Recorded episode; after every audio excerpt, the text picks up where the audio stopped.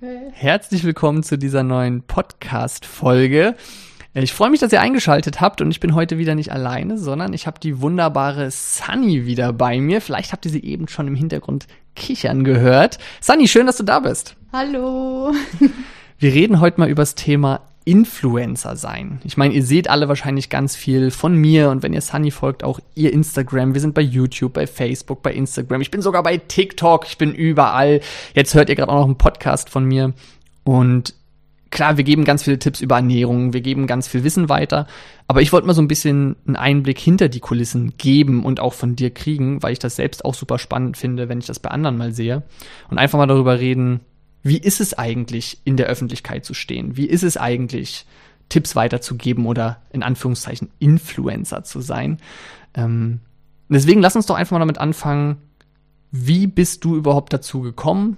Wie war so dein Werdegang? Ich weiß, als wir uns kennengelernt haben, dazu muss man sagen, wir sind ja schon viele Jahre jetzt befreundet und ich glaube, du hattest 6000 oder 8000 Follower auf Instagram. Mhm. Das war, glaube ich, auch der einzige Kanal, den du damals hattest. Ganz genau. Mittlerweile hast du über 100.000 Follower bei Instagram, also eine ja. Riesenentwicklung. Aber nimm uns doch noch mal mit. Wie kam es überhaupt, dass du dann Social Media richtig gestartet hast? So unschuldig bist du ja da gar nicht dran, ne?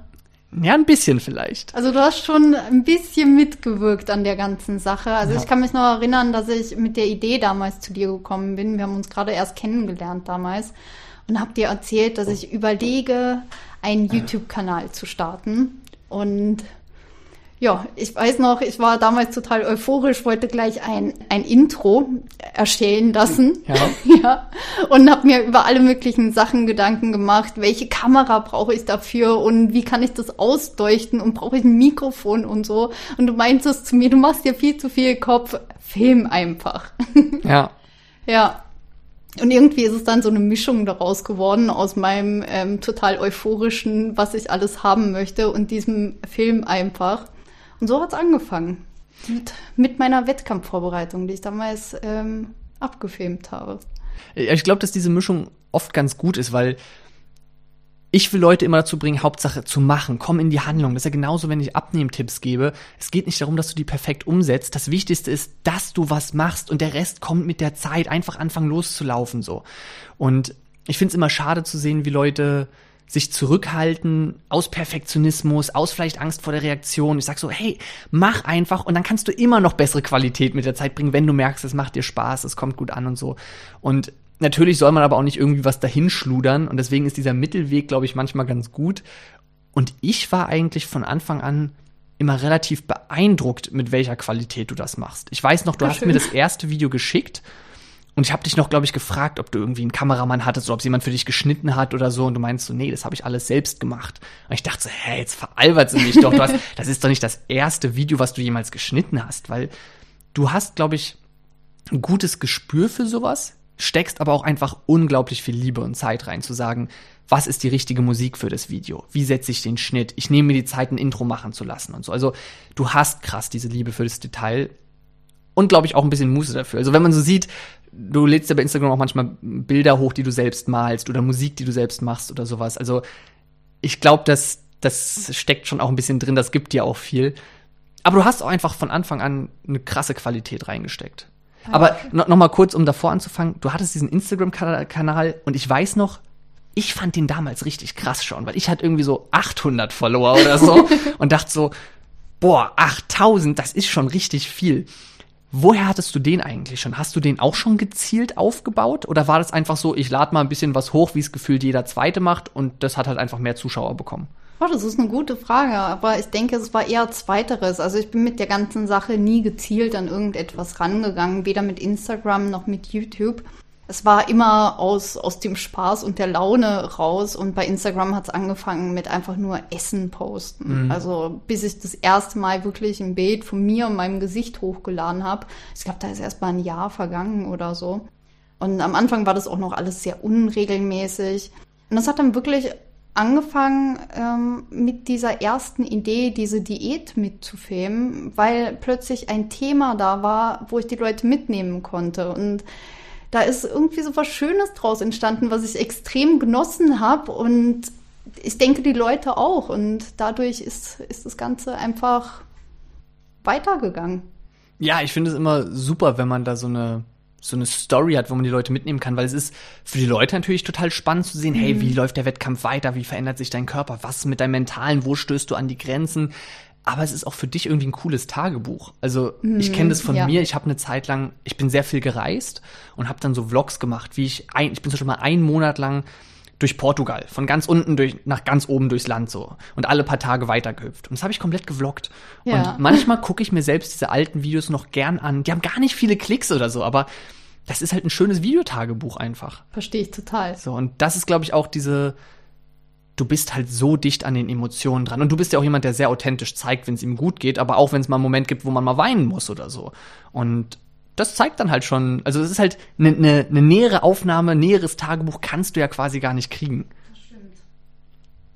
Ähm, du hast dann deine Wettkampfdiät begleitet.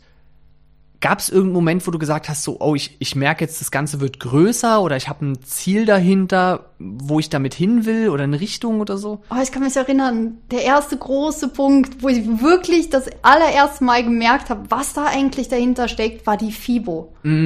Die Fitness-Bodybuilding-Messe in Köln, wo sich alle möglichen Menschen treffen, die sich mit Fitness interessieren und auseinandersetzen. Und ich hatte, also normalerweise die Influencer haben eine Firma hinter sich stehen, wo sie dann an dem Stand stehen. Ich hatte damals nichts und habe dann einfach auf meinem YouTube-Kanal gesagt, hey Leute, ich stehe zwischen dem und dem Stand und auf einmal sind da so viele Menschen aufgetaucht und ich dachte mir, das gibt es doch nicht. Wo kommen diese ganzen Menschen her?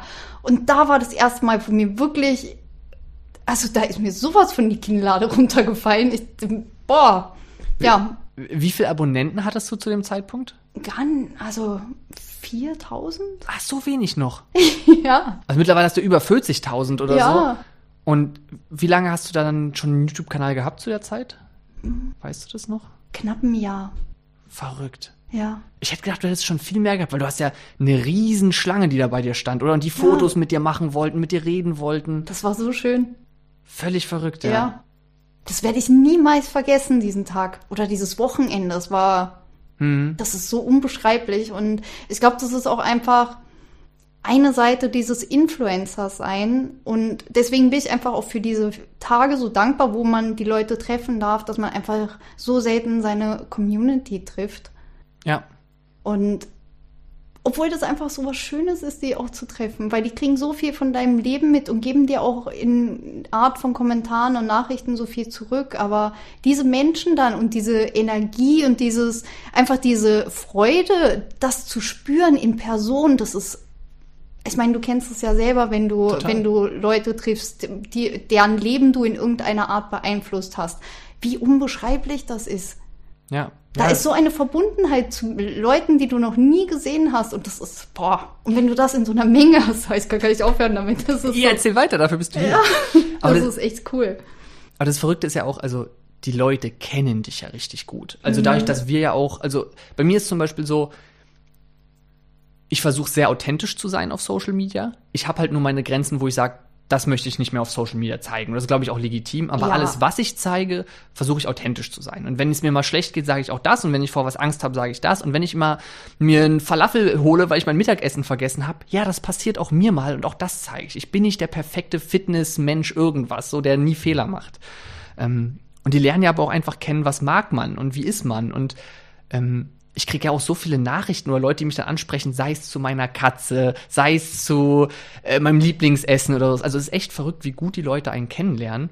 Und ähm, das merkst du natürlich auch, wenn du die live triffst. Und dazu kommt natürlich einfach diese krasse Energie, weil super viele super dankbar sind, weil sie, ich glaube, bei dir auch ganz viel dich als Vorbild haben. Ähm, das habe ich immer so ein bisschen weniger gehabt, weil ich immer sehr viel Wissen vermittelt habe. Ich war nie so, wo sie gesagt haben, ich will wie Jasper sein, sondern Jasper gibt mir tolles Wissen. Aber auch das ist natürlich total krass, wenn Leute kommen, sich bedanken, erzählen, wie viel sie abgenommen haben, wie es das Leben verändert hat. Und da wird einem auch diese Zahl mal bewusst, weil du siehst halt bei einem YouTube-Video oder Abonnenten, ja, 4000 oder x tausend Aufrufe, das wird relativ schnell ungreifbar. Aber wenn da mal 100 Leute vor dir stehen, das ist verrückt viel. Total. Und das macht es einem erstmal wieder bewusst irgendwo. Und vor allem die Leute, die dich verfolgen oder die mit dir einfach den Weg gehen, die identifizieren sich ja auch in, in irgendwelchen Arten mit dir. Also du hast irgendwas gemeinsam mit denen oder du, die haben irgendwas gemeinsam mit dir und wie oft im Leben trifft man denn Leute, die mit einem was gemeinsam haben? Und das ist so schön, Menschen zu treffen, die, die ähnlich zu einem auch sind in einer gewissen Art. Das stimmt. Ja. Das ist voll der schöne Punkt. Ich kenne das noch man hatte das so in, in der Schule oder im Studium oder sowas, da hatte man automatisch vielleicht dann irgendwie Leute um sich rum, die irgendwie sich mit dem gleichen Thema beschäftigen. Aber je älter man wird, desto weniger hat man automatisch diese Menschen, die sich mit genau dem gleichen Thema beschäftigen, um einen rum. Und das ist natürlich auch ein schöner Sammelort. Also ich meine, die Leute, die einem folgen, müssen ja irgendwie eine Schnittstelle haben, sonst würden sie nicht zugucken. So. Genau. Ja. Nee, Fibo war auch mal ein schöner Moment bei mir. Ich hatte nie diese Riesenaufläufe von, von Menschen. Aber was ich immer schön fand, dadurch, dass es dann nur so kleinere Grüppchen waren, hatte ich immer die Zeit, mit allen richtig lange zu reden. Ich erinnere mich noch, wie wir da manchmal in Grüppchen von, ich sag jetzt mal, knapp zehn Leuten oder so standen und wirklich eine Stunde lang oder so einfach miteinander gequatscht haben. Die haben mich mit Fragen gelöchert und wir haben uns ausgetauscht und die haben mir mal ihre Geschichte erzählt, wie ihr Werdegang ist, warum die sich damit beschäftigen. Das ist auch immer was, was mir sehr, sehr viel gibt, ja. Total. Und manchmal sind diese Geschichten, die die Menschen haben, einfach so krass, dass du dir denkst, oh mein Gott, was bist du eigentlich für ein heftiger Mensch? Und du fühlst dich selber einfach nur so, weißt du, denkst dir so, da steht so ein beeindruckender Mensch vor dir, der, der, der dir einfach gerade Danke sagt und du denkst dir, du bist einfach tausendmal krasser als hm. ich. Es ist so heftig. Also echt. Aber da, das finde ich total sympathisch und das, wir hatten ja im, im, letzten Podcast auch über das Thema Ego und so gesprochen und dass man ähm, sich selbst nicht zu ernst nehmen darf. Und ich finde das total schön und sympathisch, wenn man sagt einfach, hey, natürlich weiß ich, dass ich vielen Menschen helfe und ich versuche das auch, aber am Ende bin ich ein ganz normaler Mensch wie alle anderen auch. Und ich sage das auch mal wieder. Ich mache total gerne Livestreams zum Beispiel, weil ich mit den Leuten interagieren kann dann. Wie du schon sagst, man kann ja nicht dauernd alle treffen. Aber wenn ich ein Video mache, ist einfach ein Monolog. Und auch in einem Livestream bin ich der Einzige, der redet. Die Leute schreiben nur, aber sie können immerhin sich mit mir austauschen. Sie können antworten, mir Fragen stellen und so weiter. Und da erzählen Leute, was sie abgenommen haben oder was sie erreicht haben. Und ich denke so, Alter, ich habe so einen riesen Respekt davor. Das ist so ja. eine krasse Leistung. Und die Leute schauen natürlich dann auch gern vielleicht so ein bisschen zu einem auf, weil die kennen ja viel mehr uns als wir sie. Aber das heißt nicht, dass sie weniger erreicht haben in dem Sinne. Das so. stimmt. Wir haben es nur mitgefilmt. Ja. Ja. Also eine Frage, die ich mir hier noch aufgeschrieben hatte, waren so, was die schönsten Erlebnisse waren, die durchs Influencer-Sein entstanden sind. Aber ich glaube, das hast du wahrscheinlich jetzt damit schon vorweggenommen oder fällt dir noch eine andere Situation ein? Ach, im Endeffekt ist diese ganze Zeit so voll mit wunderschönen Momenten. Also einfach Dinge, die daraus entstanden sind. Ich glaube, das ist einfach das Freundschaften, die daraus entstanden mhm. sind. Es ist so viel einfach was einem diese Zeit gibt, auch, auch persönlich, wie man damit lernt, umzugehen, zu wachsen. Also es ist einfach, das ist ein echtes Rundumpaket. Voll. Ja. Also ich habe auch ich, ich bin in vielen Bereichen selbstbewusster geworden. Total. Ich habe gelernt, vor der Kamera zu sprechen oder überhaupt zu sprechen. Ich habe gelernt, oder mich zu trauen, mein Leben nach außen zu stülpen. So, das sind ja alles Sachen, die ich vorher auch nicht gemacht habe. Und auch dann kommen ganz viele Sachen, darf, also ich habe Social Media ja auch nur aus Leidenschaft gemacht, aber auch bei mir war es dann so, da hatte ich noch relativ wenig Abonnenten. Ich hatte so 3000 YouTube-Abonnenten oder so. Habe mich selbstständig gemacht und habe halt ganz viel 1 zu 1 Ernährungsberatung, 1 zu 1 Personal Training gemacht. Und auch da habe ich gemerkt, so, hey, du brauchst nicht diese riesen Zahlen, weil im echten Leben wird dir erst wieder bewusst, wie viele Menschen dahinter stehen. Und da kamen so viele Leute, die gesagt haben, Jasper, kannst du mir einen Plan schreiben? Kannst du Personal Training machen und so? Und das war so irre und dafür muss ich nicht drei Millionen Follower oder so haben. Wie gesagt, man, man verliert immer so diesen Überblick für die Zahl, aber 3000 Menschen sind halt schon super viele Menschen. Und dann habe ich lieber die 3000 gehabt, die wirklich richtig Interesse an mir hatten, mhm. als irgendwie irgendein, ich sag, ich sag jetzt mal frech, irgendwelche plumpen Comedy-Videos zu machen, die viele Menschen erreichen, aber wo die Leute gar nicht den Bezug zu mir in dem Sinne haben, so. Ja. Und dann ist aber auch aus, also damals war Social Media in dem Sinne sehr wichtig für mich, um überhaupt meine Selbstständigkeit so machen zu können. Mittlerweile brauche ich an sich Social Media jetzt nicht mehr. Ich habe genug Standing, die Bücher haben Standing, ähm, da, das funktioniert auch so und es gibt ja auch genug andere Wege, die zu vertreiben, aber Social Media ist einfach super schön, um dicht an den Leuten dran zu sein, um was zurückzugeben. Ich sage ja auch immer so, natürlich ist es mein Beruf und ich will damit Geld verdienen, ich will davon leben können, aber je besser es mir geht, desto mehr kann ich halt auch kostenlos machen.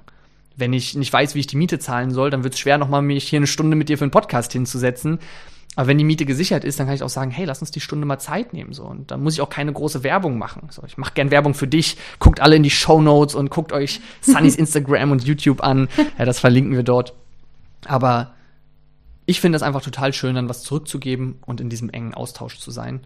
Und manchmal sind dann durch Social Media ganz verrückte Sachen entstanden, die nie geplant waren. Also zum Beispiel ein paar Mitarbeiter, die hier sind, die kannten mich zuerst von Social Media, bevor sie hier gearbeitet mhm. haben.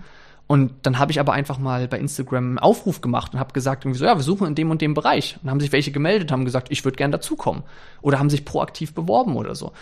Und auch das ist total verrückt irgendwie, dass jetzt hier Leute sitzen, die mich eigentlich mal von Social Media kennengelernt haben. So. Das stimmt. Wir haben uns ja auch so kennengelernt eigentlich. Ja. Ja. Ich glaube, du hast mir, du hast mich damals auf Instagram angeschrieben. Genau. Ich habe dich gefragt, was du von Tryptophan hältst. Genau. ähm, wie gesagt, ich war noch super klein, also als Kanal, als Mensch war ich genauso groß wie jetzt. ähm, und dann haben wir irgendwie geschrieben und ich glaube auch dadurch, dass wir beide eine Katze hatten oder so. Nee, wir waren beide relativ schnell connected. Gym. Ah, okay. Genau, jetzt hast du da mal Fotos gemacht und du meintest, du hast da mal stimmt, gearbeitet. Stimmt, im Burden Strengths, ja. Genau, und dann sind wir mal spazieren gegangen und dann, ja. Ja, und dann haben wir auch relativ schnell mal zusammen trainiert. Das ist dann, genau. glaube ich, das zweite Video und dann auf deinem YouTube-Kanal geworden. Genau, und dann ging eigentlich auch schon YouTube los. Genau. Das war es eigentlich. Ja. ja. Ja, das hat schnell seinen Lauf genommen dann. Total. Und das ist, glaube ich, wieder genau das, was du gesagt hast. Wir haben uns dann zu einer Zeit kennengelernt, wo wir beide Social Media mäßig total am Anfang waren, mhm. aber halt super die passenden Interessen hatte, hatten. Ja. So, wir haben dieses Social Media Zeug gemacht und wir haben uns irgendwie für Fitness interessiert und dadurch hatten wir einfach super viel gemeinsame Themen, so. Das stimmt. Da ist eine schöne Freundschaft draus entstanden. Total, ja. Und die Zeit rennt, ey, ist ja auch schon wieder vier Jahre her oder so, Heftig. ich weiß es nicht, ne? Ähm, eine Frage, die da auch noch passt, wir haben ganz viel über dieses äh, ich, sag, ich nenne es jetzt einfach mal Zuschauertreffen geredet oder die Community-Treffen. Und eine Frage, die ich bei Instagram bekommen habe, ähm, als ich gefragt habe, ob ich dir Fragen stellen soll, ähm, war, ob man dich in Berlin mal wieder treffen kann. Also gibt es Möglichkeiten, planst du irgendwelche Events oder was ist, wenn ich dich auf der Straße sehe, darf ich mich trauen, dich anzusprechen? Naja, also prinzipiell ist das ja, glaube ich, mit Events momentan relativ schwierig. Also ich weiß die aktuelle Lage gar nicht, aber ähm, generell, also wenn, wenn man mich jetzt in Berlin sieht, natürlich darf man mich ansprechen. Ähm, sehr gerne sogar. Aber ich plane jetzt gerade kein aktuelles Event oder so. Also es ist gerade der Situation einfach auch nach nicht möglich. Ja. Ich mal. Ja. Ja. Ja, ist bei mir auch so. Also ich, ich hatte auch nie so ganz feste Events. Ich habe auch, wenn ich wohin gegangen bin, Bescheid gesagt. Ja. Ähm, hier in Berlin am Alexanderplatz gibt es irgendwie einmal im Jahr so ein veganes Sommerfest oder so. Dann sage ich, hey, ich gehe mir jetzt mal Sommerfest angucken. Wenn jemand von euch da ist, sagt gern Hallo so.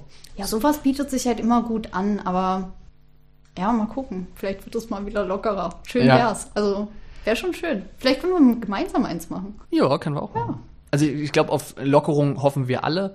Ähm, und dann mal gucken, also ich habe ein einziges Mal ein eigenes Event veranstaltet. Hm, stimmt. Ähm, das, also es war ein richtiges Seminarevent, dann, dann waren da acht Sprecher oder so. Ich habe da ein oder zwei Vorträge gehalten. Andere ähm, ähm, Experten haben da zum Thema Beweglichkeit, Gesundheit, Ernährung so Vorträge gehalten. Das war aber super aufwendig. Also war auch so, wir haben uns echt Mühe gegeben und äh, das Ticket, also man musste sich ein Ticket erwerben, es war relativ günstig. Ich glaube, ich weiß es nicht mehr. Das Ticket hat halt 20, äh, 30 Euro gekostet, aber man hat allein ein Goodiebag, so ein Geschenkbeutel am Eingang bekommen, der schon irgendwie 50, 60 Euro wert war. Ja, da kann ich mich noch gut dran erinnern. Ja, dann gab es irgendwie, es gab Catering kostenlos, es gab Kaffeekuchen kostenlos, alles vegan, die Sprecher waren also alles dann inklusive und so. Also das war einfach super, super viel Arbeit und mir hat es irgendwo Spaß gemacht, aber ich habe halt auch nur 24 Stunden am Tag und habe so viel spannende Projekte, dass ich mich gerade so ein bisschen davor sträube, so ein riesen Event wieder zu machen. Ähm, ich will nicht sagen nie, aber aktuell ist zumindest die Planung noch nicht da. Ja, aber irgendeine Art von Zusammentreffen würde ich eigentlich schon auch mal wieder schön finden. Na dann lass uns das doch mal festhalten, für wenn alles wieder ein bisschen lockerer ja. ist. Cool. Ich äh, gebe dir die äh, auditive Hand drauf, also okay. die Zusage. ähm, wirst du eigentlich viel erkannt in Berlin? Naja, ich bin relativ wenig draußen momentan. Also, wenn ich draußen bin, also tatsächlich passiert das schon des Öfteren, manchmal auch in Situationen, wo ich selber gar nicht damit rechne. Also mir ist es witzigerweise sehr oft schon am Flughafen passiert. Mir auch tatsächlich. Auch ja. im Ausland sehr häufig. Also irgendwie passiert es mir am Flughafen am öftesten. Aber wahrscheinlich, weil ich auch ähm, einfach sehr, sehr gerne reise und ähm, dementsprechend vielleicht häufiger an Flughäfen bin. ja. Hattest du schon mal eine richtig unangenehme Situation? Noch nie. Also wirklich noch nie. Also alle Menschen, die mich bis jetzt irgendwie gekannt haben, waren super nett, super freundlich und es war jedes Mal schön. Also es war noch nie irgendwas unangenehm. Ne. Bei, bei mir ist tatsächlich auch so, also immer wenn jemand mit mir quatschen will oder so, merke ich, ey, wir sind voll auf einer Wellenlänge. Also Total. das, was du auch vorhin meintest, die Menschen passen einfach zu uns, weil sie sich mit uns beschäftigen, mit den Themen, mit denen wir uns beschäftigen. Ich habe tatsächlich eine Handvoll Sachen im Kopf, die aber nie so richtig schlimm waren. Also ich bin mal hier durchs Alexa gelaufen zum Beispiel und da hat irgendwer dann gebrüllt, so, äh, du bist doch dieser YouTuber oder sowas. Und dann bin ich halt irgendwie kurz hin meinte so, ah, hallo Jasper, hab mich halt vorgestellt und dann meinte ich so, und jetzt willst du irgendwas? Und die Person irgendwie so, nö. Und ich so, ja, okay, dann tschüss. Also es war so ein bisschen, ja, ich habe dich erkannt und brüll kurz rüber. War nicht schlimm, aber das gibt mir halt auch nichts. Für ja, mich ist es natürlich stimmt. schöner, wenn die Person dann auch irgendwie äh, mir ein bisschen was von sich erzählt oder irgendwie ein Austausch entsteht und einfach nur, du bist doch dieser YouTuber gibt mir halt nicht viel. Das ist stimmt. aber auch jetzt nicht schlimm gewesen. Ich hatte doch eine una also unangenehme Situation, also unangenehm unter Anführungszeichen. Das war auch tatsächlich am Flughafen. Da kam eine junge Frau zu mir, die mich kannte und ich hatte gerade einfach eine persönliche Tragödie quasi und mhm. war einfach absolut nicht in der mentalen Verfassung irgendwie. Also ich war einfach gerade mega, mega traurig war am Telefon und sie kam zu mir und war voll nett und ich meinte zu ihr, hey, es ist so cool, dass du da bist. Ähm, ich bin gerade am Telefon, sorry und so. Und habe sie, es hat mir so wehgetan, sie gerade in dem Moment so ein bisschen ähm, dann abzuwimmeln, aber ich konnte einfach nicht, weil da ist gerade echt was Persönliches passiert und dann das ist so quasi die andere Seite. Ne? Also das hat quasi nichts mit der Person zu tun, aber wenn es einfach gerade ein Moment ist, wo du nicht kannst. Aber ich glaube, das ist, das muss vollkommen legitim und okay sein. Natürlich, aber selber fra weißt, selber machst du dir dann halt so, oh, das, weißt du, das ist halt ein schöner Moment, könnte es gerade eigentlich sein und ah, du denkst halt selber, ach, ach, raff dich doch auf und ja. Ich glaube, da, da, darfst du nicht so hart mit dir in, in die Kritik ja. gehen. Also ich bin auch so, ähm, ich freue mich über jeden und jeder darf mich gerne ansprechen. Ich freue mich immer und es ist eigentlich auch 99 Prozent immer super nett dann. Ähm, aber jeder sollte auch ein bisschen Feinfühligkeit haben. Also wenn jemand sieht, dass es gerade eine unpassende Situation ist, weil du eindeutig, also ähm, wir haben jetzt keine Kinder, ich kenne es von anderen Influencern, die zum Beispiel sagen, ja, wenn ich jetzt irgendwie mit meiner Familie im Restaurant am Tisch ja, sitze, okay. wäre nicht cool, wenn jetzt zehn Leute mich belagern. Ich will eindeutig gerade Ruhe mit meiner Familie haben, aber wenn ich irgendwo langlaufe, dann kommt gern so. Und das ist für mich so ein bisschen logischer Menschenverstand. Ich habe das Glück, dass ich nicht der Superstar bin. Ich kann hier ganz normal durch Berlin laufen, da bildet sich nirgends ein Grüppchen und das ist natürlich sehr schön so. Ähm, darum habe ich nie solche Probleme gehabt. Ähm, ich glaube, die, die unangenehmste Situation, wo ich mal erkannt wurde, war in der Sauna. Aber ja, das war ganz gut, aber ähm, da, also ich hatte gerade einen Bademantel um und bin nur so durch die Gänge gelaufen und saß jetzt gerade nicht in der Sauna und dann kamen irgendwie zwei Mädels entgegen, die mich dann so mit großen Augen angeguckt haben und dann an mir vorbei sind. Ich habe mich umgedreht und haben die so ganz viel getuschelt und auf mich gezeigt. ähm, aber ich dachte im Nachhinein auch so, hey, ist wenigstens eine faire Situation. In dem Moment hatten beide Seiten was an, aber selbst in der Sauna hätten wenigstens beide nichts an. Ja, okay. Äh, also ich, ich wurde, war jetzt nicht irgendwie nackt auf dem Präsentierteller, aber das war schon so ein Moment, wo ich dachte, hätte jetzt auch, also war nicht schlimm, aber hätte auch unangenehm sein können. Ähm, Ansonsten erinnere ich mich nur, ich hatte es einmal, da stand ich in der S-Bahn. Also ich muss dazu sagen, ich werde eigentlich relativ selten angesprochen oder so. Im Fitnessstudio oder so war das früher öfter. Ja, das stimmt. Mittlerweile gehe ich halt auch nicht mehr so viel ins Fitnessstudio, trainiere auch mehr zu Hause und so. Darum ist das einfach seltener. Ähm, ich stand in der S-Bahn an der Tür und habe halt irgendwie gewartet, wollte dann irgendwie fahren oder gewartet, bis ich raus kann. Und ähm, da saß ein, eine junge Frau auf, auf dem Platz und auf einmal schoss ihr Handyblitz halt auf mich und sie hat das Handy aber so unten versteckt vor ihrem Schoß quasi gehalten. Das heißt, sie hat halt heimlich ein Foto von mir gemacht, hat aber vergessen, den Kamerablitz auszumachen. Und dann schoss halt auf einmal dieser Blitz auf mich, obwohl ich natürlich auch super aufmerksam geworden bin, dann und hingeguckt habe und ihr war es sichtlich unangenehm und sie hat dann ganz schnell so das Handy weggemacht und so getan, als ob sie irgendwas spielt oder so und hat auch nicht mehr hochgeguckt. Ähm, was jetzt auch nicht weiter schlimm für mich war, aber wo ich auch dachte so, yo, du ich, ich bin halt kein Tier im Zoo, so. Du kannst einfach kommen, hallo sagen, wir können ein Foto machen. Ähm, ja, aber das, also wie gesagt, das sind alles Sachen, über die ich lachen kann. Es ist nie was passiert, wo ich mich wirklich geärgert habe und gesagt habe, irgendwie so, ähm, dass es ein Problem war, dass ich erkannt wurde oder ja. irgendwas. Nee, das passiert nie eigentlich. Im Gegenteil, also es, wie du sagst, bei mir ist auch oft Flughafen. Also ich war jetzt gerade ein paar Tage in der Schweiz und da wurde ich auch direkt am Flughafen wieder erkannt und angesprochen und so. Das ist witzig, ne? Ja. Einmal war total süß, da bin ich nach Mexiko geflogen. Da hatten die Stewardessen äh, mich erkannt und das war der schönste Flug, den ich je hatte. Die haben Ja, sich das kann ich so um mich vorstellen. gekümmert. Ja, also da habe ich immer eine extra Wurst bekommen und noch hier ein paar vegane Nüsschen und noch da war es. Also das war sehr angenehm. Ja.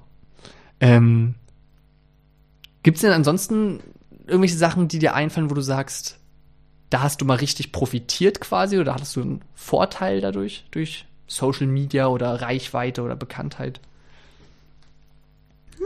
Das ist eine gute Frage. Ich- Natürlich eröffnet einem quasi die Influencer-Welt ein paar Türen.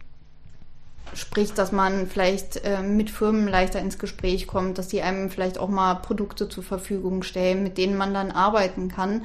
Auf der anderen Seite arbeitet man ja auch wieder dafür, was für viele ja mm, oft nicht als Arbeit rüberkommt weil, weil es sich ja für viele auch nicht als Arbeit anfühlt, was ja auch so sein sollte, aber es ist immer ein Geben und Nehmen. Also man kriegt auch, wenn es so rüberkommt, dass man viel geschenkt bekommt, bekommt man nichts geschenkt. Ja, Weil man hat für alles gearbeitet und wenn man es jetzt geschenkt bekommt, dann hat man im Vorfeld dafür gearbeitet. voll. Also zum einen, ich sehe das auch so, natürlich eröffnet einem das hier und da irgendwelche Türen. Ähm, ich kann tatsächlich alle Kooperationen, die ich jemals gemacht habe, an einer halben Hand abzählen. Ich glaube, es waren drei oder so, die ich jemals in den letzten fünf Jahren Social Media für irgendetwas geworben habe, wo ich nicht selbst ähm, das mein Produkt war oder ich sage, ich mache das einfach, ich erwähne es, weil ich es erwähnen möchte, sondern ich werde dafür jetzt irgendwie bezahlt oder so. Einmal habe ich mir irgendwie so einen veganen Kinofilm angeguckt und dann darüber berichtet und dafür habe ich 100 Euro bekommen und habe gesagt, das mache ich. Also, Okay. ähm, aber also wirklich, ich, ich kann es an zwei, drei Fingern abzählen. Und wie du sagst, also ich finde es null verwerflich. Und die Firmen erhoffen sich auch was davon und die kriegen Werbefläche in dem Sinne. Und wie du sagst, ich glaube, viele Leute unterschätzen, wie viel Arbeit es ist, äh, Videos und Co. zu machen.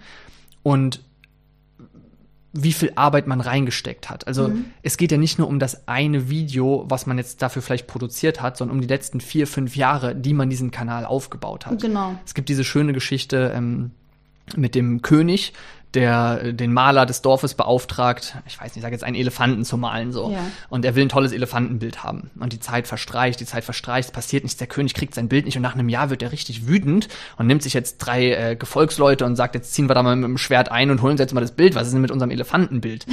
Dann kommen sie zu dem, zu dem Künstler und der König sagt, ich will jetzt mein verdammtes Elefantenbild haben. Und der Künstler stellt sich hin und zaubert innerhalb von einer Minute ein geiles Elefantenbild. Da wirklich, das sieht richtig perfekt aus. Der König ist begeistert, sagt, super, will ich haben, was willst du denn dafür? Der Künstler sagt 100 Goldtaler. Und der König sagt, äh, ja, hack dir gleich den Kopf ab, so nach dem Motto, ja, das ist doch keine 100 Goldtaler wert, du hast das gerade in zwei Minuten gezeichnet.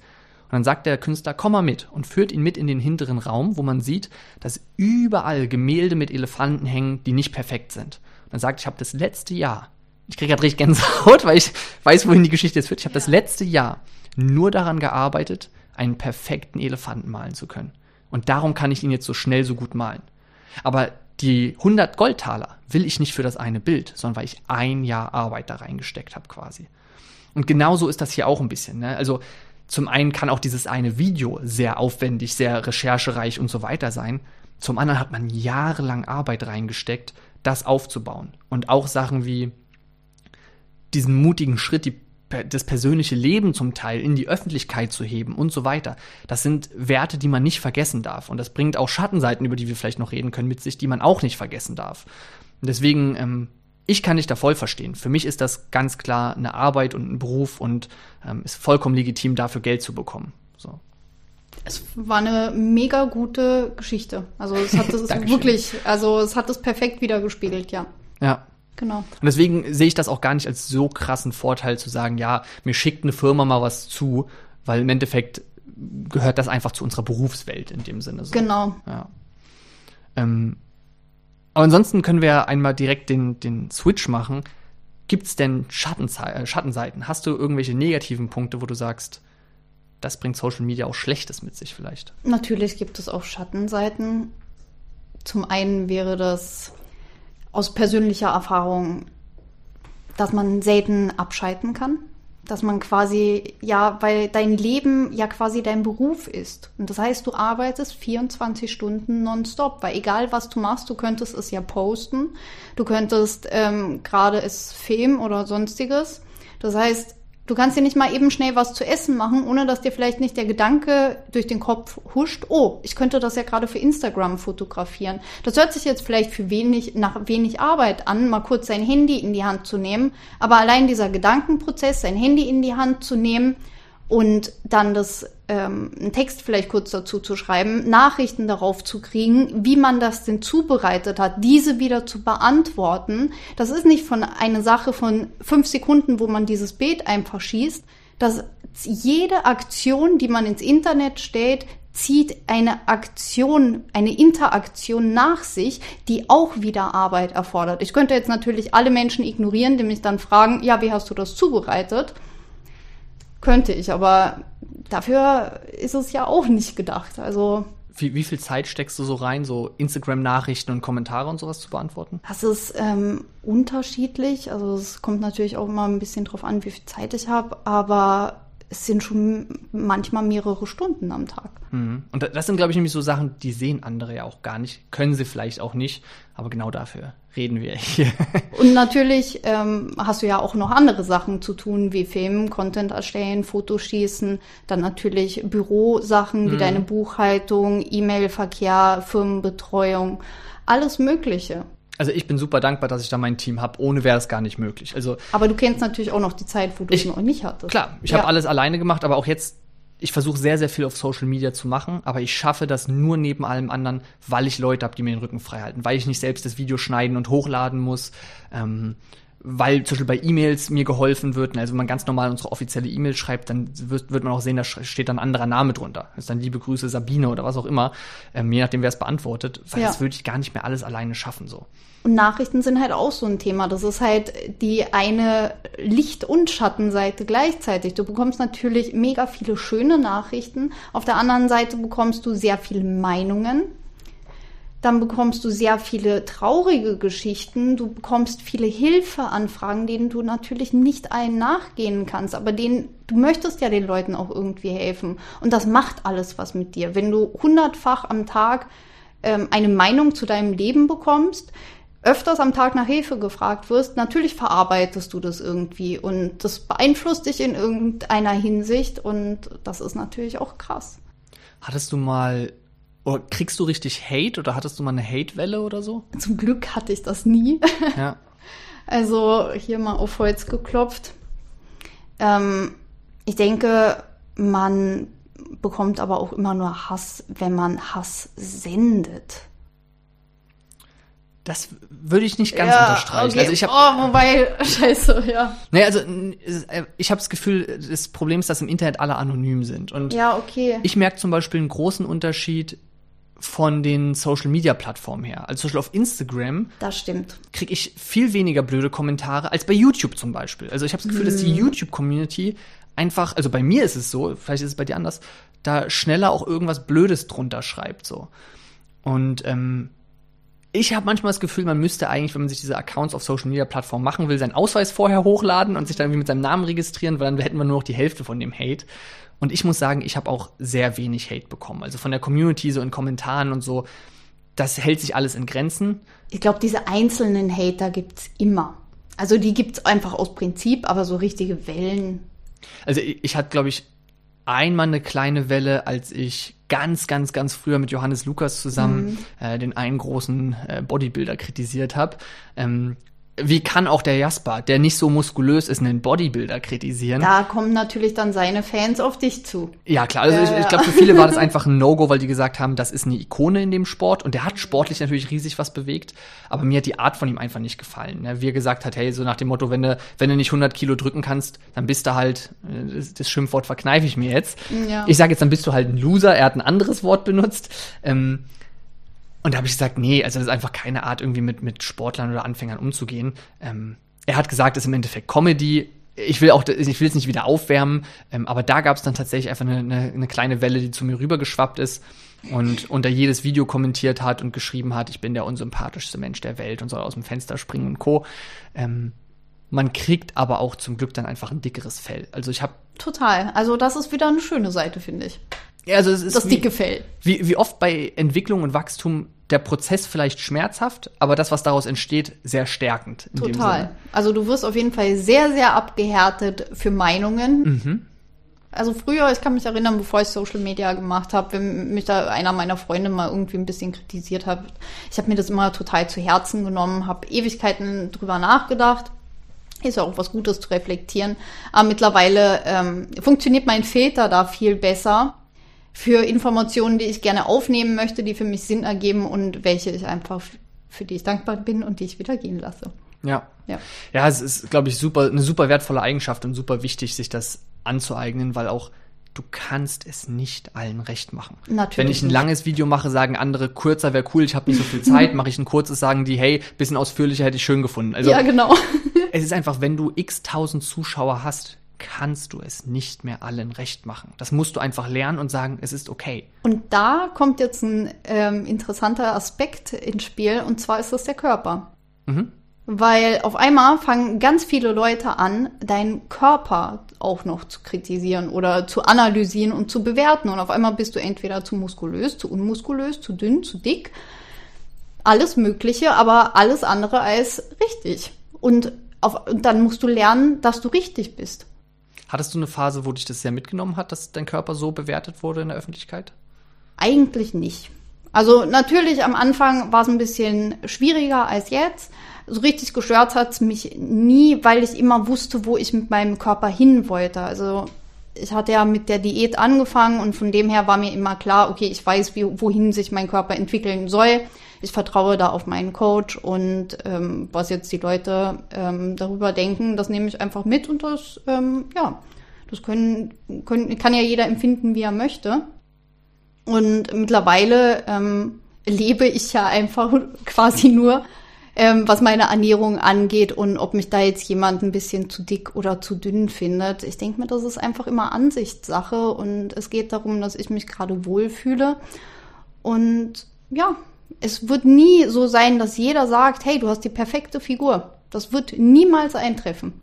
Es ist ja auch in, also man kann einen gesundheitlichen Rahmen abstecken, aber optisch ist immer alles Ansichtssache. Ganz Und das genau. ist auch vollkommen okay so. Was ich immer ein bisschen anmaßend finde, ist, dass jeder das als Einladung sieht, seine Meinung preiszugeben. Das stimmt. Und das ist so, nein, das ist es nicht. Dass ich ein Video über Ernährung mache, ist keine, keine Bitte darum und keine Einladung, meinen Körper zu bewerten. Und das ist sehr oberflächlich und teilweise einfach unhöflich. Also ich habe ich hab auch schon alles gehört. Und das war zum Beispiel auch was, wo, da haben wir früher drüber geredet, als du mit YouTube angefangen hast. Und ich gesagt, mach einfach. Da war das eine Sorge. Ich weiß gar nicht mehr, ob ich es dir gegenüber ausgesprochen habe, aber es war eine Sorge, die ich hatte, dass du sehr viel blöde Kommentare zu deinem Körper bekommst. Einfach weil du eine Frau auf YouTube bist. Und es ist Quatsch, dass nur Frauen Hate auf YouTube oder so kriegen. Ich habe auch mir alles anhören dürfen. Es ist nur einfach so, Frauen kriegen mehr sexistische Kommentare. Das ist halt einfach der Punkt. Ähm, aber ich habe mir schon anhören dürfen, ähm, ich bin zu dünn. Das war so der Klassiker, weil ich damals viel in der Kraftsportszene war. Ich war aber auch schon zu dick. Ich war aber auch schon, hey, der hat doch Stoff genommen. Also auch da sieht man wieder, mir wurde schon alles an den Kopf geworfen. Und am Ende suchen die Leute ja immer nur wie so ein, wie so ein äh, Drittklässler, man guckt, was der andere optisch hat, und dann bist du irgendwie der Dicke oder die Brillenschlange oder was auch immer. Sie suchen nur irgendwas, was man optisch sofort sieht und wo man drauf rumbohren kann. Aber die meisten Zuschauer sind halt keine zwölf mehr. Und auf einer Party geht man auch nicht zu einem fremden Menschen hin und sagt, hey, ich habe mir dich gerade mal von weitem angeguckt und habe auch gehört, dass du hier mit einem anderen gerade über das Thema äh, Party machen geredet hast. Ich wollte nur mal sagen, dein Körper, ich finde ihn jetzt nicht gut. Also bisschen mehr Muskeln, vielleicht mal ein bisschen abnehmen. Also ich sag nur, ist meine Meinung, würde mir jetzt besser gefallen. Macht doch kein Mensch. Nee. Ne? Aber warum wird's dann im Internet gemacht? Da sind wir halt anonym und die Leute können auch ihren eigenen Frust oder ihre eigene Unzufriedenheit ablassen. Und ich finde Kritik vollkommen okay. Ich krieg super viel auch konstruktives Feedback oder Verbesserungsvorschläge, auf die ich auch super oft höre. Ja, das können Kleinigkeiten sein zur Videoproduktion, das können aber auch was sein zu meiner Vortrageart. Vielleicht kann jemand sagen, kannst du ein bisschen lauter sprechen, kannst du ein bisschen, du nutzt sehr oft Füllwörter, keine Ahnung, ich weiß es nicht. Ähm, aber ich mache ja keine Videos.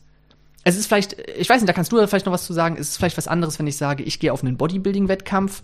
Ähm, bin ich schon in der Form, dass es, äh, dass ich starten kann oder sowas, dann ist es ja vielleicht irgendwo auch eine gewisse Einladung, den Körper zu bewerten, weil ich sage, ich präsentiere meinen Körper und will wissen, wie euer Feedback ist oder so. Ja, aber das ist ja natürlich auch was Schönes. Und man lädt ja auch dazu ein und bittet um dieses Feedback. Und ich denke,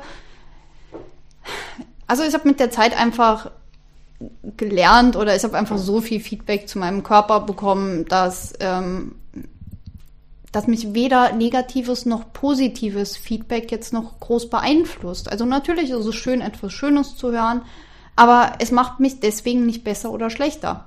Ja. Wenn jemand meinen Körper jetzt schön findet oder nicht.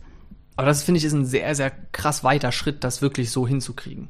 Also habe hab ich riesen Respekt vor, finde ich super. Das ist das Einzige, wie man Ruhe findet Mhm. in, in, in dieser Welt. Ja. Und deswegen, also nur, vielleicht ist es auch einfach für manche, die jetzt auch zuhören, einfach quasi schwierig, den Mittelweg zu finden. Wann darf ich was dazu sagen, wann nicht? Ähm, in meinen Augen ist einfach was anderes, wenn man dazu eingeladen wird zu bewerten, sage ich mal. Oder auch wenn der Content sich darum dreht. Aber wenn ich ein Video mache, so sollten Anfänger im Fitnessstudio trainieren, dann ist das keine Einladung, mein Äußeres zu bewerten. Ähm, ich sehe das sehr oft vielleicht als Vergleich bei Leuten, die tätowiert sind, gerade wenn sie sehr offensichtliche extreme Tattoos haben, dann geht's permanent, also sagen wir jetzt ganz plump gesagt, ist ein Rapper mit einem Gesichtstattoo. Der bringt einen neuen Song raus und die Hälfte der Kommentare gehen um dieses Gesichtstattoo, wo ich sage so, es geht hier eigentlich um die Musik und dass der Künstler Musik macht, ist keine Einladung, sein Gesichtstattoo zu bewerten. Auch da wieder, ich verstehe, dass es interessant ist, ich verstehe, dass Leute irgendwie ihren Senf dazu abgeben wollen, aber auf der Party würdest du nicht hingehen und als allererstes sagen, dein Gesichtstattoo passt mir nicht. Ich verstehe, was du meinst. Ich glaube, die Menschen, die ihre Meinungen preisgeben, die wird es immer geben. Die Sache ist wirklich nur, dass man immer, egal ob man jetzt ein äh, Musiker ist, der auf der Bühne steht, ob man ein Influencer ist oder ob man einfach eine Privatperson ist, die ähm, ein paar Abonnenten hat, wenn jemand ein, ähm, seine Meinung dazu preisgibt, ähm, sollte man wirklich gucken, wie man selber damit umgeht. Ja, Weil es liegt immer an einem selber, wie wir auf Aktionen reagieren. Wir können die uns jetzt sehr zu Herzen nehmen oder nicht. Im Endeffekt, ähm, ja, es macht uns zu keinem anderen Menschen, was die Person gesagt hat. voll. Ja, und ich denke immer, ja, natürlich ist es schön, schönes Feedback zu bekommen, aber Feedback ist mal Feedback. Und, und selbst da bin ich vorsichtig, weil wenn du am Tag 100 Nachrichten kriegst, dass du der Tollste bist und der Guru und beim Abnehmen geholfen hast, dann kannst du auch einen Höhenflug kriegen. So. Und auch da ist mir wieder wichtig, dass ich eben irgendwo auf dem Boden bleibe und nicht Genau. sage, ich bin's, ich habe alle bei allen geholfen, weißt du, so, ich kann jedem. Das ist so. Genau. Ich bin einfach nur Jasper so. Genau, deswegen sollte man halt auch, ähm, egal ob es jetzt eben in Bezug auf die Leistung, auf den Körper oder ähnliches ist, es ist egal, ob es negatives oder positives Feedback ist, wobei positives natürlich immer schöner ist, aber es Klar. beeinflusst einen einfach nicht. Ja. Das ist, glaube ich, ein schönes Statement dazu. Ansonsten, mir ist halt immer wichtig, einfach so, meine Hoffnung, also mich selbst betrifft das ja gar nicht so. Ich, ich krieg gar nicht so viel Kritik jetzt, also seit ich aus der Kraftsportszene raus bin, auch gar nicht mehr zu meinem Äußeren. Ähm, und selbst wenn das mal kommt, kann ich alles gut wegstecken. Aber es gibt ja genug Influencer, die auch ähm, weinend Videos hochladen und darüber reden, wie sie in irgendeinem Video gehatet wurden und wie nah ihnen das geht. Also ich glaube, das ist für viele schon ein Thema. Und vielleicht auch einfach mal spannend für Leute, die auf der anderen Seite sitzen, zu sagen, hey ja, so habe ich das noch gar nicht gesehen. Weißt du, weil wenn ich kurz einen Kommentar schreibe, denke ich nicht lange drüber nach, warum ich das schreibe. Und ich krieg vielleicht gar nicht mit, welche Wirkung ich bei dem Gegenüber damit erzeuge, weil der kriegt die, das Kommentar nicht einmal am Tag, nicht zehnmal, sondern vielleicht tausendmal. Und das, ich finde es super, was du sagst. Ich glaube nur, dass es halt, Es ist schwierig. genau, das trifft. Es, ist schwierig. Es ist natürlich hart, aber die Grundfrage ist immer, warum trifft es mich eigentlich so? ja, Weil wenn ich mir ein Gesichtstattoo stechen lasse und auf einmal tausend Leute darüber reden und das nicht gut finden, dann ist es immer noch meine Entscheidung gewesen, dieses Tat- Gesichtstattoo stechen zu lassen. Und die Frage ist, finde ich es jetzt weniger gut deswegen, nur weil es ein paar Leute nicht gut finden? hoffentlich nicht. Deswegen. Und die Einstellung ist es, wenn, wenn jetzt ganz viele Leute sagen, sie finden meinen Körper nicht schön, aber ich meine Einstellung dazu habe, dass ich meinen Körper schön finde, dann bleibt er genauso schön, auch wenn ihn tausend Leute nicht schön finden. Voll. Na, das ist, glaube ich, genau so ein Ding, was leicht gesagt ist, aber Natürlich, schwer das- umzusetzen. Das ist? Es ähm, ein Weg, den aber ein schöner Impuls, sich weiter auf diesen Weg zu begeben, wenn man noch, noch nicht auf diesem Weg ist. Ja. Ähm, eine, ein Punkt, den ich noch bei Schattenseiten habe oder als, auch als Frage an dich. ich nenne es immer so die Zahlenkrankheit. Hm. Bist du davon betroffen? Also so immer dieses, wie viel Abonnenten habe ich, wie viel kriege ich dazu, warum hat das Video jetzt weniger Klicks bekommen als das davor? Dann dieses, und dann lädt man ein neues Video hoch und alle halbe Stunde guckt man, wie viele Zuschauer haben es gesehen, äh, läuft das Video gut, läuft das Video schlecht. Das, das nenne ich immer so die Zahlenkrankheit. Ja, natürlich kenne ich auch die Zahlenkrankheit. Ähm, die kann schon sehr heimtückisch sein. Und man, boah, ja, ich denke gerade bei YouTube und Instagram, man sagt immer, ja, der Algorithmus spielt mit. Und irgendwie glaube ich auch, dass er eine gewisse Funktion hat, aber ich, ich bin auch total überfragt, was dieses ganze Zahlending angeht. Aber auch hier ist wieder, was du vorhin auch meintest, man hat manchmal das Gefühl, die Zahl ist klein und sie ist aber gar nicht klein, wenn man die Zahl einfach wirklich im Menschen sieht. Und natürlich tut es weh, wenn es ein bisschen weniger wird, aber es sind trotzdem immer noch viele Menschen und man sollte für die Menschen dankbar sein, die da sind. Voll. Also ich glaube auch, also was mir ein bisschen Lockerheit gegeben hat, ist, ich bin halt nicht mehr in der Lage, dass ich Social Media irgendwie brauche, um meine mm. Personal Trainingskunden zu gewinnen oder so. Und dadurch kann ich auch einfach lockerer machen, was ich will. Und wenn es weniger gucken, dann ist es halt so. Ja. Ähm, aber es wäre auch gelogen, wenn ich sage, ich gucke gar nicht auf die Zahlen. Also wenn man seit Jahren irgendwie Social Media macht, dann freut man sich natürlich auch, wenn es irgendwie aufeinander aufbaut und nicht stagniert oder so. Ich versuche halt so einen Mittelweg zu gehen und zu sagen, okay, dann mache ich mal ein Video, wo ich weiß, das ist ein Thema, was viele interessiert, oder ich mache mal den Titel so, dass er gut geklickt wird, und dann mache ich mal wieder was, wo einfach ich Bock drauf habe. Ob es genau. viele gucken oder nicht, das ist mir egal. Es ist, äh, es ist was, was aus Herzen kommt und was manche Leute sehr glücklich machen wird, auch wenn es vielleicht nie das bestgeklickste Video wird. So. Und so versuche ich dann so einen Mittelweg daraus zu machen. Total, aber das ist auch ein bisschen schöner am Influencer sein, dass man auch so selbstbestimmt ist. Und ich gehe jetzt gerade auch zum Beispiel, ich breche mal kurz jetzt auch so ein bisschen aus meinem Kanal aus. Es geht ja auch bei mir immer sehr viel um Ernährung und Fitness und jetzt bin ich gerade mitten im Auswandern und filme gerade meinen Auswanderprozess mit. Hm. Und da ist natürlich auch ähm, das Influencer seinen Vorteil. Du kannst ja gleich mal ein bisschen erzählen, äh, wohin wanderst du aus, warum. Und da kannst du ja auch die, die Brücke gern schlagen. Gibt es da denn Licht- oder Schattenseiten? Also auf der einen Seite ermöglicht dir wahrscheinlich auch der Beruf, also ich, ich finde es, für mich ist das ein Beruf, Influencer sein. Natürlich ist Influencer sein äh, Beruf. Äh, ähm, ermöglicht dir dieser Beruf ja auch, dass du örtlich unabhängig sein mhm. kannst. Vielleicht gibt es aber auch Schwierigkeiten, die mit einherkommen. Nimm uns gerne mal mit auf diese Reise. Wo geht's denn überhaupt hin? nach Irland. In das schöne grüne Irland, auf die schöne grüne Insel, auf die magische Insel, voll mit zauberhaften Schafen. Wenn ihr jetzt Sunnys Strahlen im Gesicht sehen könntet, sobald sie das Wort Irland in den Mund genommen hat. Ja, wa warum geht's nach Irland?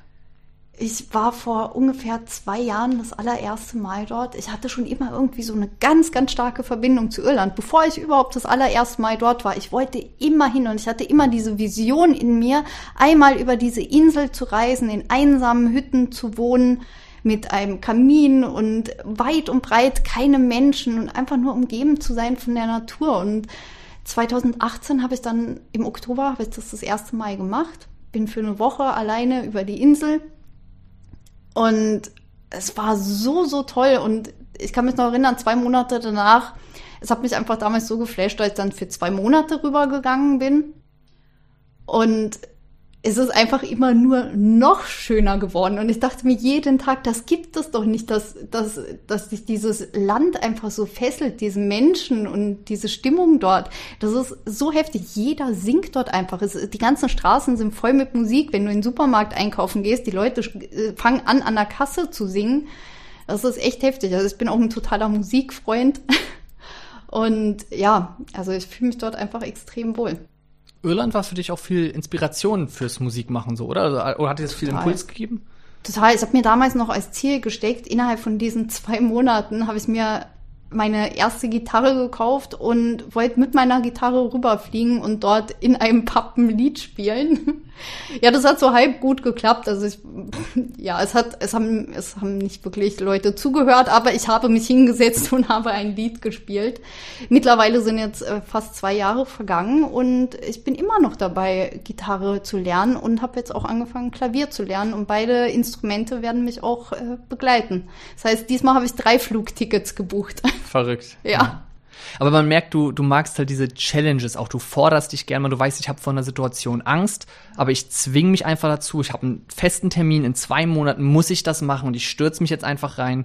Und ich glaube, das ist eine ganz, ganz starke Eigenschaft, die einen immer wieder aus der Komfortzone rausholt. Und das, Total. was ich vorhin meinte, wachsen kann schmerzhaft sein.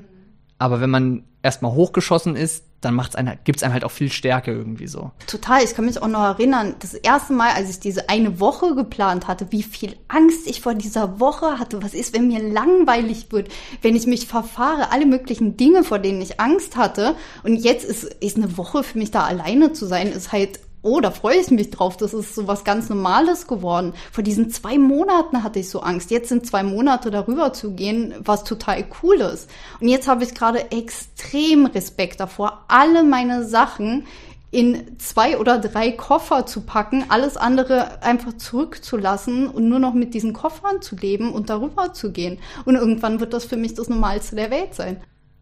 Gibt es schon einen Plan, wie lange du bleibst? Oder du sagst, hey, erstmal x Monate, dann komme ich wieder und überleg noch mal Oder sagen, ich gehe hin und mal gucken, wie lange ich bleibe? Also ich gehe jetzt noch nicht rüber mit der Intention, mein Leben dort bis ans Lebenende zu verbringen. Aber ich bin davon auch nicht abgeneigt. Also ich gehe wirklich ohne Erwartung rüber und gucke einfach mal, wo mich dieser Weg hinführen wird. Spannend. Ja, ich habe irgendwie dieses innere Bedürfnis, wirklich dahin zu gehen. Also es treibt mich alles dorthin und ja.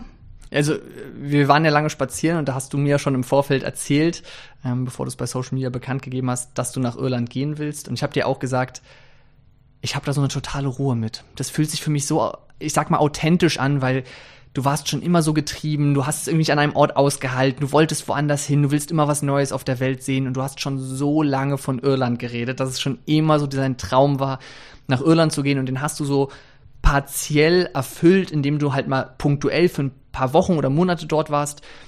Für mich war das so ein bisschen die logische Weiterführung. Also ich hätte es jetzt nicht vorhersehen können, aber als du es gesagt hast, hat es mich auch nicht aus den Socken gehauen. Es war einfach so, ja, das macht Sinn, das passt irgendwie. Ja, und für mich fühlt es sich auch so, so rund an, das zu machen. Also es gibt so viele Herausforderungen, vor denen ich echt Respekt habe gerade und Dinge, ich weiß auch, wenn ich dort ankomme, dass ich nicht dort ankomme und es ist alles gut. Es liegt ein extrem langer Weg vor mir, mir soziale Kontakte, ein Umfeld, ein Leben aufzubauen. Das wird wahrscheinlich Monate, Jahre vielleicht dauern, bis ich da wirklich angekommen bin. Aber einfach diese Vorstellung, in dieser Welt zu leben, in dieser Wund also wirklich, ich kenne sowas nur aus dem Film. Jedes Mal, ich dachte, irgendwann wird es weniger.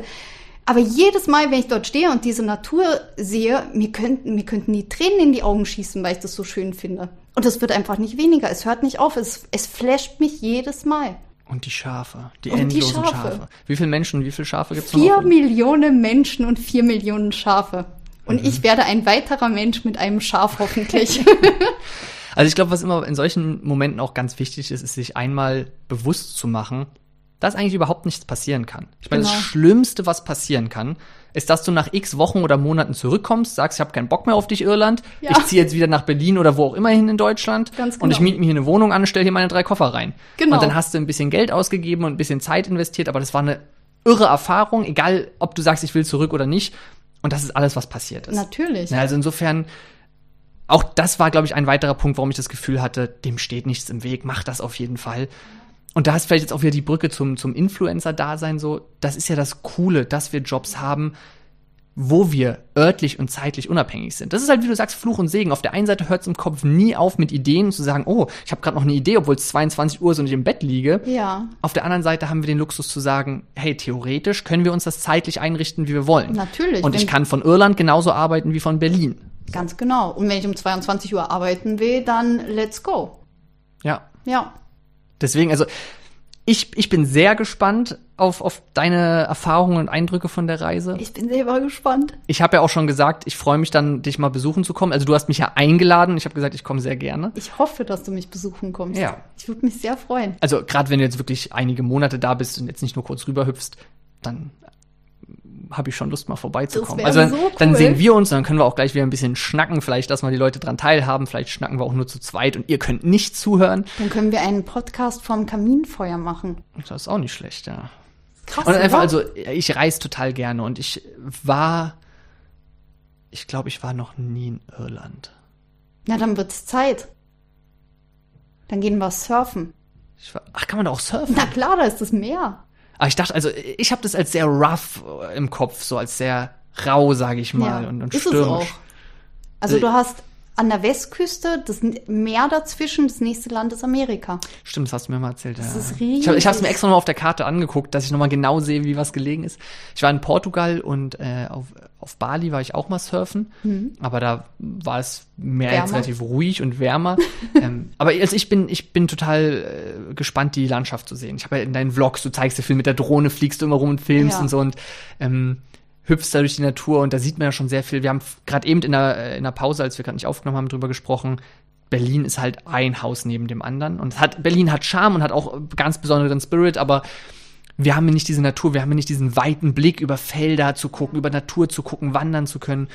Und ich glaube, gerade weil Irland so einen rauen Wind, so viel Regen und so weiter, hat, hat es so eine besondere Vegetation und so einen besonderen Schliff der Natur, dass ich irgendwie nachempfinden kann, welche Begeisterung du hast, ohne jemals dort gewesen zu sein und umso mehr mich darauf freue, das Ganze mal live zu sehen. So. Das ist unglaublich. Vor allem ist es so ruhig dort auch. Mhm. Also es gibt halt nicht so viel Autobahnen wie in Deutschland. Dürfen auch nicht so schnell fahren. Mhm. Ja. Ja, also mit, mit der Vorfreude, ähm, finde ich, haben wir einen schönen Abschluss für den Podcast. Ähm, vom ganzen Influencer-Dasein, wie wir dazu gekommen sind, Höhen, Tiefen und Irland. Ja. Und das nächste Mal hören wir uns dann vielleicht schon aus Irland, vielleicht auch vorher schon wieder mal schauen. Ich verlinke euch auf jeden Fall, wie gesagt, äh, Sunnys äh, Instagram und YouTube-Kanal und so. Dann könnt ihr auch dort ein bisschen ihre Reise hautnah begleiten. Vielen Dank. Gerne, gerne. Schön, dass du beim Podcast dabei warst. Dankeschön. Ciao. Tschüss.